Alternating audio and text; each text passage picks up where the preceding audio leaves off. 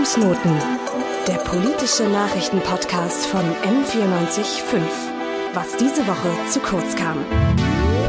Mit den Klängen von Militärgesängen und zu im Wind flatternden Fahnen serbischer Nationalfarben ziehen schwer bewaffnete Militärs am 9. Januar durch die Straßen von Banja Luka im serbischen Landesteil Bosnien-Herzegowinas.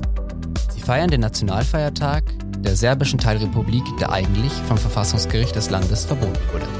Das stellt nur einen weiteren Schritt der Region Srpska dar, in ihren Bemühungen, sich von Bosnien-Herzegowina abzuspalten. Worauf diese Eskalationen zurückzuführen sind und ob das die Kriegsgefahr im Balkan jetzt wieder hochkochen lässt, erfahrt ihr jetzt in einer neuen Ausgabe des Fußnoten-Podcasts. Mein Name ist Matthias Weigand. Und ich bin Christina Böltel. Wir beschäftigen uns heute ja mit Bosnien-Herzegowina und dem, was da politisch eigentlich so abgeht. Doch zuallererst schauen wir uns mal Bosnien ein bisschen genauer an. Ja, auf jeden Fall, weil ich persönlich bin in meinem Urlaub noch nie weitergekommen als bis Kroatien und weiß auch gar nicht so genau, wo ist denn Bosnien? Ja, da hast du recht, bei mir beißt nach Kroatien ehrlich gesagt auch aus. Das Land ist im Osten Europas zwischen Kroatien und Montenegro und hat 3,3 Millionen EinwohnerInnen. Es besteht aus zwei mehr oder weniger autonomen Entitäten, der Föderation Bosnien-Herzegowina und der Republik Srpska, dem serbischen Landesteil. Ganze hat ja ein demokratisches Regierungssystem. Eine Besonderheit ist allerdings, dass es eines der komplexesten Systeme weltweit ist. Woran liegt das denn? Das liegt daran, dass die Spitze des Staates in ein sogenanntes Staatspräsidium gegliedert ist. In den Staatspräsidium muss immer ein bosniakischer, ein serbischer und ein kroatischer Vertreter dabei sein und deren Vorsitz rotiert alle acht Monate. Der Hintergrund dessen ist es, dass das die drei Ethnien des Landes sind. Ja, und dementsprechend gibt es eben auch drei verschiedene Amtssprachen und die drei können sich nicht mal auf einen einzigen landesweiten Feiertag einigen. Entstanden ist Bosnien-Herzegowina aus dem zerfallenen Jugoslawien per Unabhängigkeitsreferendum im Jahre 1992. Allerdings löste das einen Krieg aus, der bis 1995 dauerte und erst mit dem Friedensabkommen von Dayton beendet wurde, das bis heute für die Verfassung relevant ist. Ja, und was genau war da im Jugoslawienkrieg eigentlich nochmal los? Es klingelt bei mir, aber ich weiß es nicht mehr ganz genau. Da kann unser Kollege Kilian Schröder Abhilfe schaffen. Er hat für euch den Konflikt in dem Politik in 100 Sekunden Format zusammengefasst. Schneller wissen, was los ist. Politik in 100 Sekunden. Heute Nach dem Tod des seit Staatsgründung regierenden Staatschefs slash Diktators Josip Tito und der Auflösung der Sowjetunion 1989-90 herrschte große Instabilität im ebenfalls kommunistischen Jugoslawien. Die Rufe der einzelnen Teilstaaten nach Unabhängigkeit wurden lauter und als Slowenien 1991 seine Unabhängigkeit deklarierte, kam es zum ersten der vier Jugoslawienkriege. Zehn Tage standen sich die slowenischen und jugoslawischen Streitkräfte an der Grenze gegenüber, bis sich unter Vermittlung der EU eine Einigung gefunden hat. Im gleichen Jahr, also 1991, begann auch der Kroatienkrieg. Ähnlich wie die Sloweninnen haben auch die Kroatinnen ihre Unabhängigkeit von Jugoslawien erklärt. Das Problem? Im kroatischen Gebiet haben 12% Serbinnen gelebt, die sich vor einer Unterdrückung durch die Kroatinnen fürchteten. Auch der Bosnienkrieg wurde aufgrund ethnischer Konflikte geführt. In Bosnien haben schon damals neben Bosniakinnen auch viele Serbinnen und Kroatinnen gelebt. Die Unabhängigkeitserklärung Bosniens wurde sowohl von kroatischer als auch von serbischer Seite bekämpft und der Krieg fand seinen tragischen Höhepunkt im Massaker von Srebrenica, bei dem serbische Truppen 8000 bosniakische Zivilisten ermordet haben. Der größte europäische Völkermord der Nachkriegsgeschichte. 1998 kam es zum vierten Jugoslawienkrieg, dem Kosovo-Krieg. In der damals serbischen Region leben bis heute viele AlbanerInnen. Sie strebten die Unabhängigkeit von Restjugoslawien an. Der blutige Krieg wurde 1999 durch NATO-Bombardierungen mit deutscher Beteiligung beendet. Die knapp zehn Jahre später ausgerufene Republik Kosovo wird von Serbien bis heute nicht anerkannt. Mit der Unabhängigkeit Montenegros 2006 wurde Serbien zum rechtlichen Nachfolger von Jugoslawien. Bis heute sind die Kriegsverbrechen in den Jugoslawienkriegen nicht vollständig aufgearbeitet und die ethnischen Konflikte schwelen weiter unter der Oberfläche. Dass der Schrecken des Krieges bis heute anhält, merkt man auch noch daran, dass in Bosnien allein zwei Prozent der Landesfläche bis heute vermint sind. Und damit gilt es als das meist verminteste Land in Europa. Ja, das ist nur ein sehr präsentes Überbleibsel aus dem Krieg. Ein anderes sind auch eben die Spannungen zwischen den ethnischen Gruppen in Bosnien, die jetzt auch den aktuellen Konflikt befeuern. Was ist denn genau da eigentlich los? Ja, momentan ist es eben so, das Parlament von dem serbischen Landesteil der Republika Srpska hat im Dezember in Banja Luka, das ist die Hauptstadt dieses serbischen Landesteils, den Rückzug aus der bosnischen Armee, dem Justiz- und dem Steuersystem der Zentralregierung beschlossen. Und jetzt hat die Regionalregierung in dem serbischen Landesteil eben sechs Monate noch Zeit, das Ganze umzusetzen. Die Opposition im Parlament hat diese Abstimmung zwar boykottiert, aber es gab trotzdem eine klare Mehrheit dafür. Der Anführer der bosnischen Serben, der diesen ganzen Prozess irgendwie ja vorangebracht hat, heißt Milorad Dodik. Der hat schon die Jahre davor immer mal wieder Abspaltungen angekündigt. Und aus den bisherigen Drohungen hat er sich immer verhofft, zu Verhandlungen zu kommen, die zu Zugeständnissen für den serbischen Landesteil eben führen. Ja, das Ganze war also sehr taktisch. Aber dieses Mal geht es einen Schritt weiter als nur Drohungen, sondern es gibt wirklich konkrete Schritte, die da jetzt hinführen. So hat das Parlament ja schon im März beschlossen, einige staatliche und auch internationale Institutionen im Land zu ignorieren zum Beispiel den hohen Repräsentanten, auf den kommen wir später nochmal zu sprechen. Und im Sommer gab es eben einen Beschluss, eine eigene Arzneimittelagentur auf Entitätsebene einzurichten und das Ganze war verfassungswidrig. Und jetzt im Dezember eben den Schluss über den sogenannten Transfer der Kompetenzen ohne Rechtsgrundlage zurück an die Entität, was von vielen auch als fast als Putsch gewertet wurde. Der Friedensforscher Thorsten Gromes sieht in diesen Schritten einen Unterschied zu den vorherigen Drohungen. Das sind alles substanzielle Schritte, die sehr viel weitergehen und eine andere Qualität haben im Sinne von, dass am Ende wahrscheinlich nichts steht, dass das wieder nur Manöver war, um gewisse begrenzte Zugeständnisse zu bekommen und das Ganze nicht tatsächlich nicht ernst gemeint ist äh, im Sinne von der Weg ist das Ziel, sondern dass tatsächlich dieser Weg in die Sezession droht. Ob dieser Weg dann aber tatsächlich beschritten wird, das bleibt abzuwarten. Eine Sache ist allerdings klar, die Entscheidung verstößt gegen den Dayton-Friedensvertrag und die Verfassung von Bosnien-Herzegowina. Ja, bisher steht nämlich die bosnische Verfassung auf dem Friedensvertrag von Dayton von 1995. Und diese Verfassung ist mehr so ein Waffenstillstandsabkommen, weil die primäre Funktion davon eher war, einen Krieg zu beenden und nicht ein Land aufzubauen. Ist ja auch symbolisch für ein Land wahrscheinlich schwierig, oder? Wenn die eigene Verfassung nur so als Anhang durch einen Friedensvertrag entstanden ist? Ja, durchaus. Und das Ding ist, niemand hat diesen Krieg damals wirklich gewonnen, eben durch die Intervention des Westens. Und deswegen kam es zu so einer Art Kompromiss, nämlich dass die Republika Srpska auch wieder in der Verfassung auftaucht, die ja eine der Kriegsparteien war, aber eben nicht mit dem Hintergrund der Sezessionsbestrebungen, sondern als Entität, also als substaatliche Einheit, statt als eigener Staat mit eigenen Ansprüchen. Ja, diese Spannungen zwischen den Ethnien schlagen sich auch im politischen Prozess nieder. Die Verfassung hat nämlich dafür auch eine Sonderregel quasi ausgemacht. Es gibt nämlich ein politisches Amt, das es in anderen Ländern so nicht gibt. Eine Art Schiedsrichter, der zwischen den einzelnen Bevölkerungsgruppen vermitteln soll. Einen hohen Repräsentanten für Bosnien und Herzegowina. Dieser hat extrem viele Kompetenzen und kann zum Beispiel Ämter entheben oder Institutionen einfach neu gründen. Da, allerdings hält er sich da auch so zu raus, dass er niemanden ins aktuelle politische Geschehen äh, eingreifen möchte. Interessant ist auch, dass das die, die jetzige Personalie, der diesen Posten besetzt, der CSU-Minister Schmidt ist. Das heißt, warum brauche ich das eigentlich? Das Land ist flächenmäßig nämlich in zwei Hälften aufgeteilt. Einerseits in die Republik Srpska und andererseits in die Föderation Bosnien-Herzegowina. Deswegen ist es wichtig, dass es diesen Schiedsrichter gibt, um zwischen äh, um eben zwischen vermitteln. den beiden Teilen zu vermitteln, genau. Die haben ja auch relativ viele Kompetenzen jeweils. Dazu gehört ja zum Beispiel auch, dass sie sehr umfangreiche Vetorechte haben, sodass einzelne Gruppen ganze institutionelle Funktionen teilweise komplett zum Stillstand bringen können. Und das Ganze bedeutet auch, dass die Verfassung an sich zu so einer bisschen schwierigen Lage führt, wo der politische Prozess teilweise für lange Zeit nicht wirklich vorankommt.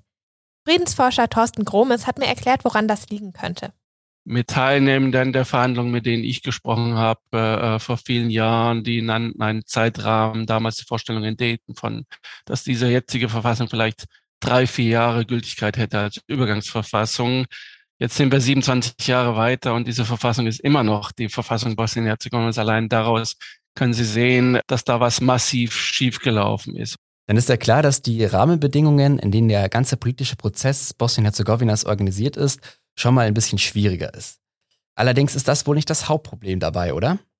Nein, das Hauptproblem ist, dass die interethnischen Spannungen immer wieder angeheizt werden, weil es für die Parteien vielversprechender ist, praktisch sich auf ihre ethnonationalistische Identität zu beziehen, weil das erfolgsversprechender ist im System. Dann ist natürlich klar, wenn ich als politische Partei irgendwo antreten möchte, dass ich diese Karte auch immer erneut spielen möchte. Also wieso sollte dann eine Partei irgendeinen Anreiz haben, von, dieser, von diesem klaren Bezug zu der eigenen Ethnie wegzukommen? Genau, und auch Dodik, der Chef von den bosnischen Serben, versucht diese Verfassung in seinem Sinne zu nutzen und auszulegen und will jetzt zurück eben zum Dayton-Vertrag und zu der Verfassung vom ganz vom Anfang, also von 1995 mehr oder weniger, weil damals der Zentralstaat noch relativ schwach war. Und diese ganzen Reformen, die es seitdem gab, will er rückgängig machen und die Kompetenzen an die Entitäten zurückgeben. Er behauptet deswegen auch, dass die aktuelle Situation gar nicht rechtens ist und definiert Bosnien als Bund von Entitäten und Kantonen, womit er natürlich die momentane Verfassungsordnung vollkommen untergräbt. Allerdings muss man festhalten, dass das gar nicht so stimmt. Ja, genau, nämlich das ganze Konstrukt, wie es momentan ist, ist in der Phase von 1998 bis ungefähr 2005 entstanden in einem State-Building-Prozess, wo man versucht hat, diesen sehr schwachen Zentralstaat, der eben zum Beispiel nur drei Ministerien und kaum Kompetenz hatte, zu stärken und auch zu demokratisieren ein Stück weit. Und dazu hat man zum Beispiel eine gemeinsame Armee gegründet, ein zentrales Budget- und Steuersystem geschaffen und auch ähm, eine Polizei- und Justizreform durchgeführt. Und all diese Sachen sind eben über das Parlament von Bosnien-Herzegowina gelaufen, wo zum Beispiel auch die Republika Srpska vertreten ist und vom hohen Repräsentanten abgesegnet wurden. Das Ganze war zwar nie eine formelle Änderung an der Dayton-Verfassung, aber wurde de facto auch als Verfassungsänderung vom Verfassungsgericht so akzeptiert. Also sind die Kompetenzen ganz rechtmäßig an den Zentralstaat übergegangen. Und Dodik hat eigentlich keine echte Grundlage für seine Forderungen. Doch so widersprüchlich wie das klingt, so widersprüchlich ist auch die Biografie von Dodik, die wir uns jetzt ein bisschen genauer ansehen wollen. Ja, Milorad Dodik studierte in seiner Jugend nicht nur Politikwissenschaft, sondern er war auch Mitglied einer kommunistischen Jugendorganisation, ist also schon früh in die Politik gegangen. 1990 ist er dann auch ins Parlament gekommen und zwar für eine reformorientierte Partei unter dem letzten gesamtjugoslawischen Ministerpräsidenten. Dieses Parlament hat er allerdings ein Jahr später auch schon wieder verlassen und zwar aus Protest gegen die Spaltungstendenzen der Nationalistinnen. Nach dem Krieg ging es dann noch ganz ambitioniert weiter für ihn. Er gründete seine eigene Partei und wendete sich ab den frühen 2000ern einer neuen politischen Heimat zu, dem Nationalismus. Seitdem gilt er als der führende Kopf der Republik Skripritsa und wird mit, mit Erfolg in der Bevölkerung als der starke Mann für die Entität im, im Austausch mit der anderen Entität Föderation Bosnien-Herzegowina anerkannt. Sein Regierungsstil ist dabei stets autokratisch. Er leugnet so zum Beispiel die serbischen Kriegsverbrechen wie den Völkermord in Srebrenica. Das ist ja ein erneuter Widerspruch, denn Anfang an seiner Karriere ist er damit bekannt geworden, dass er als erster diese schweren Verbrechen mit anerkannt hat. Ja, also vom Kommunist zum Reformer zum nationalistischen Populist, der er momentan ist. Soweit zu Milorad Dodik als Person, aber jetzt wieder zurück zu seinen politischen Forderungen. Was will er denn und warum stellt er diese Forderungen vielleicht auch? Dodik will da vor allem mehr Macht für seine Partei, das ist sehr zentral für ihn, an seiner Macht eben festzuhalten. Und dafür hat er ja auch schon verschiedenste Strategien ausprobiert und mehrfach die Seiten komplett gewechselt, wie wir gehört haben. Und da steht seine Partei auch hinter ihm. Das hat mir Thorsten Gromes, der das selbst aus inneren Kreisen der Partei mitbekommen hat, erklärt. Ich habe mal selber ein Interview geführt mit dem damaligen Generalsekretär seiner Partei, als sie noch nicht so rechtsnationalistisch war wie jetzt. Und da sagte er mir, ja, wir haben jetzt festgestellt, unsere Analysen, wir haben jetzt das einigermaßen progressive, liberale Element in der Hand. Wenn wir jetzt stärker wachsen wollen, müssen wir nationalistischer werden. Dieses Interview war aus dem Jahr 2005 und äh, genau diese Programmatik haben die später seitdem immer weiter verfolgt und waren erfolgreich damit. Ja, genau. Und so sind die eben auch dahin gekommen, wo sie heute jetzt sind. So ist Dodik, wie vorher schon angesprochen, ganz klar ein Populist. Er versucht, die Gräben zwischen den Bevölkerungsgruppen noch weiter aufzumachen. Auch ist seine Sprache ganz klar einem chauvinistischen Stil zuzuordnen und versucht, seine Gegner eher abzuwerten. Das ist ja auch nicht besonders gut, wenn man in einer so schwierigen Situation wie das Land ist, dass man dann einen Vertreter hat, der so auftritt. Ja, genau. Und dadurch, dass er die Bosniaken Muslime nennt, versucht er denen auch so ein bisschen eine Legitimität zu nehmen, weil Bosniaken ja ein Begriff ist, der eben für Bosnien selbst auch eine staatstragende Gruppe ist. Ähm, das versucht er den ein Stück weit abzusprechen. Währenddessen wird die Republika Srpska unter seiner Herrschaft immer autokratischer und seine Partei baut die Kontrolle zum Beispiel über die Medien aus, droht Menschen vor Wahlen, zum Beispiel damit, dass sie ihren Arbeitsplatz verliert und untergraben außerdem die Demokratie in der Republika Srpska noch weiter, wie Thorsten Gromes mir auch erklärt hat. Ja, es zeigt sich zum Beispiel über Jahre hinweg darin, wie dann nachher auch Wahlen stattfinden und welche Bedeutung Wahlen haben. Also seit einigen Jahren schon kann man etwa beobachten, dass nach den Wahlen Leute von den anderen Fraktionen, geben natürlich so nicht zu, aber dass sie eingekauft werden. Praktisch, äh, dass sie kurz nach der Wahl auf einmal die Partei wechseln und damit etwa auch dann Wechselteile vollziehen von Opposition zur Regierung. Ja, und dieser gewisse mangelnde Respekt vor Rechtsstaatlichkeit äußert sich auch darin, dass in der Republika Srpska teilweise Urteile von Gerichten nur dann akzeptiert werden, wenn sie den Machthabern passen. Ein weiterer Grund, warum die Forderungen von Dodik jetzt gerade hochkochen, ist das erst letztes Jahr beschlossene INSCO-Gesetz. Das INSCO-Gesetz geht auf den ehemaligen hohen Repräsentanten für Bosnien und Herzegowina zurück und hat beschlossen, dass die Leumdung des Völkermordes von nun an unter Strafe gestellt wird. Allerdings war da vor, vorhinein schon abzusehen, dass das die ganze Region polarisieren wird, da alle ehemaligen Kriegsparteien sich extrem schwer tun, ihre Kriegsschuld aufzuarbeiten. Ja, allerdings muss man auch sagen, dass das ganze System sehr korrupt ist und Dodik ein Stück weit seine ökonomische Macht auch behalten will, um einen engen Kreis aus Vertrauten sein Geld und seine Posten zuzuspielen. Das heißt, dieses Insko-Gesetz könnte auch nur ein gewisser vorgeschobener Grund sein.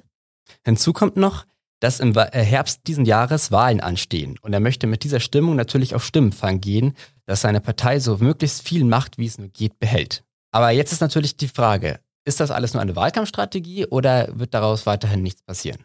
Naja, also die Opposition in der Republika Srpska wirft der Regierung und damit auch Dodik nur einen Bluff vor. Das hat mir Herr Thorsten Gromes nochmal erklärt. Äh, die Opposition sagt aber eben, das sei jetzt eine große Inszenierung, das sei Theater, auch um sich vorzubereiten auf die Wahlen 2022. Allerdings solche Inszenierungen wie bislang haben wir in den Wahlen vorab in den letzten Jahrzehnten nicht gesehen. Das wäre schon eine sehr drastische Inszenierung. Ja, aber wie gesagt, geht das Ganze ja jetzt schon deutlich weiter als zuvor. Und das heißt, dass auch ein Bluff eine gewisse Gefahr mit sich bringt, wie Thorsten Gromes meinte.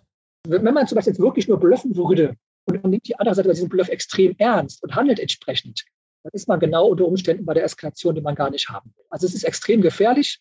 Trotzdem muss auch klar sein, Dodik hätte absolut nichts von einer echten Sezession. Dies wäre auch absolut schwierig umzusetzen. Der Verwaltungsaufwand hierfür ist einfach extrem groß. Einfach einen neuen Nationalstaat, der unabhängig agiert, aufzubauen, dauert einfach Jahre. Hinzu kommt wirtschaftliche Probleme. Nämlich alle, der, alle Kredite, die jetzt so vom Ausland kommen, laufen über die Zentralregierung und darauf könnte er dann in der, zumindest in der kurzfristigen Phase nicht mehr darauf zu, zurückgreifen. Auch würde es Kritik vom Ausland immer mehr auf sich ziehen, was vermutlich dann in einer Isolation des neuen äh, Staates Srpska enden würde. Denn völkerrechtlich ist dieser Akt natürlich nicht haltbar. Wenn man sich jetzt die Konsequenzen nochmal genau ansieht, wie, inwieweit das denn aussehen könnte, ist eine waffentechnische Eskalation gerade eher unwahrscheinlich. Und selbst wenn sie hochkochen würde, wäre sie bestimmt nicht so schlimm wie in den frühen 90ern. Das meint zumindest Thorsten Grummes. Wobei auch deutlich ist, es hat nicht das Drohpotenzial, wie es früher war. Also man sollte jetzt nicht äh, sich irgendwie vorstellen, dass sich der Krieg in der Form wie in den 90er Jahren wiederholen könnte. Wir hatten damals Hunderttausende Bewaffnete, auch durch die jugoslawische Volksarmee und die jugoslawischen Organisationen der Territorialverteidigung. Das wäre erst erstmal mittelfristig gar nicht denkbar. Das heißt, wenn es da zur Eskalation käme, dann würde sie sich zunächst zumindest auf relativ wenige Leute beschränken. Ob die Mittel überhaupt da wären, weit mehr Leute auszustatten und, und so weiter und zu mobilisieren, das bliebe erstmal abzuwarten. Ja, eine Auseinandersetzung wäre heute also wohl kaum so schlimm wie früher. Allein schon, weil die militärischen Ressourcen fehlen. Immerhin gibt es in Bosnien-Herzegowina auch seit 15 Jahren keine Wehrpflicht mehr. Früher wurde angekündigt, dass es auch eine separate Armee des Republika Srpska geben wird. Das hat zumindest Dodik gesagt. Jetzt lässt er das eher offen. Das wäre nämlich auch eine weitere Eskalationsstufe in diesem Prozess. Und das hätte eine fatale Symbolwirkung, weil das letzte Mal, als die Republika Srpska eine eigene Armee hatte, war während dem Krieg in den 90ern. Und eben diese Armee war auch verantwortlich für den Genozid von Srebrenica. Also aktuell kann man sagen, dass sie nicht wirklich einen Krieg wollen. Denn es ist ein hochriskantes Spiel und Dodik weiß natürlich auch nicht, wie seine internationalen Partner damit zufrieden werden. Ja, und man weiß natürlich als internationaler Macht auch nicht, inwieweit Dodik da mit den internationalen Akteuren kalkuliert.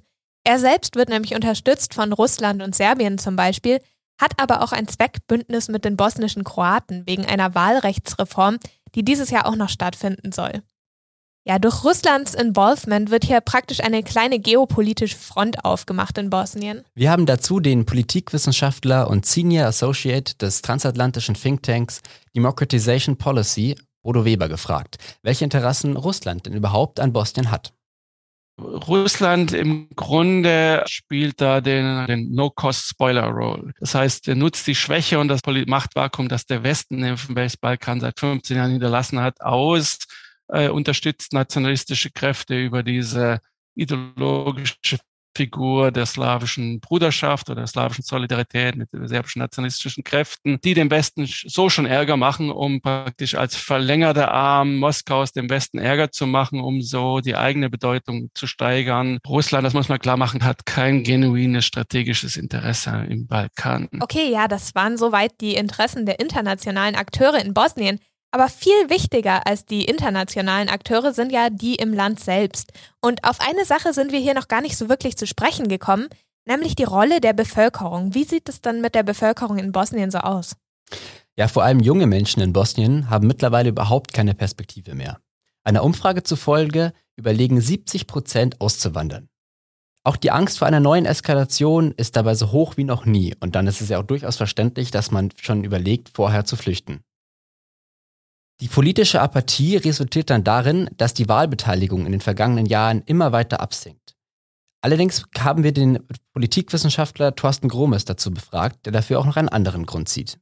Eine große Rolle spielt hier aber auch, dass man nach den politischen Alternativen fragen muss. Man darf auch nicht vergessen, ähm, eine der oder vielleicht auch die größte, wichtigste jetzige Oppositionspartei ist die Partei, die während des Krieges die maßgebliche war, die sogenannte serbische Demokratische Partei, die eben damit auch hauptsächlich verantwortlich war für die Verbrechen, die geschehen sind. Das heißt, hier ist auch die Alternative nicht gerade attraktiv. Und bei anderen Parteien ist es ähnlich. Wenn man sich die serbische Parteienfamilien anschaut, ist es so, die allermeisten Parteien äh, teilen den Wunsch nach einer stärkeren Rolle für die serbische Republik bis hin zur Unabhängigkeit. Das Angebot jetzt, sage ich mal, für liberalere, progressivere Optionen, das ist extrem eingeschränkt und ist auch über die Jahrzehnte eher weniger, geringer geworden. Es sieht also eher schwierig aus mit den Oppositionsparteien. Ja, im Alltag der Menschen ist diese ethnische Trennung leider eine traurige Realität. Und durch die Verfassungsordnung wird die immer weiter auch noch zementiert. Die Bevölkerung selber steht aber absolut nicht hinter dem Konflikt und kümmert sich eher um andere Sachen, zum Beispiel die sozioökonomische sehr schlechte Situation der Bevölkerung. Die Politik allerdings kümmert sich überhaupt nicht um diese Sachen, die der Bevölkerung eigentlich wichtig sind, wie mir Bodo Wilber erklärt hat in diesem System ist eine völlige Disassoziierung zwischen den Bedürfnissen und Interessen der Bürger und dem politischen und staatlichen Apparat. Die Kontrolle des staatlichen Apparats äh, durch die nationalistischen äh, parteipolitischen Eliten. Es gibt noch so ein bisschen so eine Verbindung zwischen Bürgerinteresse und politischer staatlicher Ebene auf der kommunalpolitischen Ebene. Aber die Kommunalpolitiker, egal welcher Partei, die haben genauso das Problem mit der, der staatlichen parteipolitischen Ebene äh, über ihnen.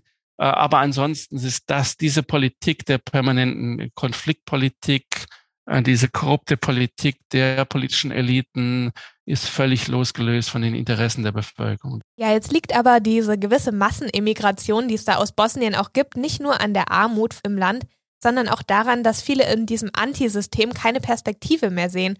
Bodo Weber sieht die Verantwortung für die hohe Immigration vor allem bei der Politik.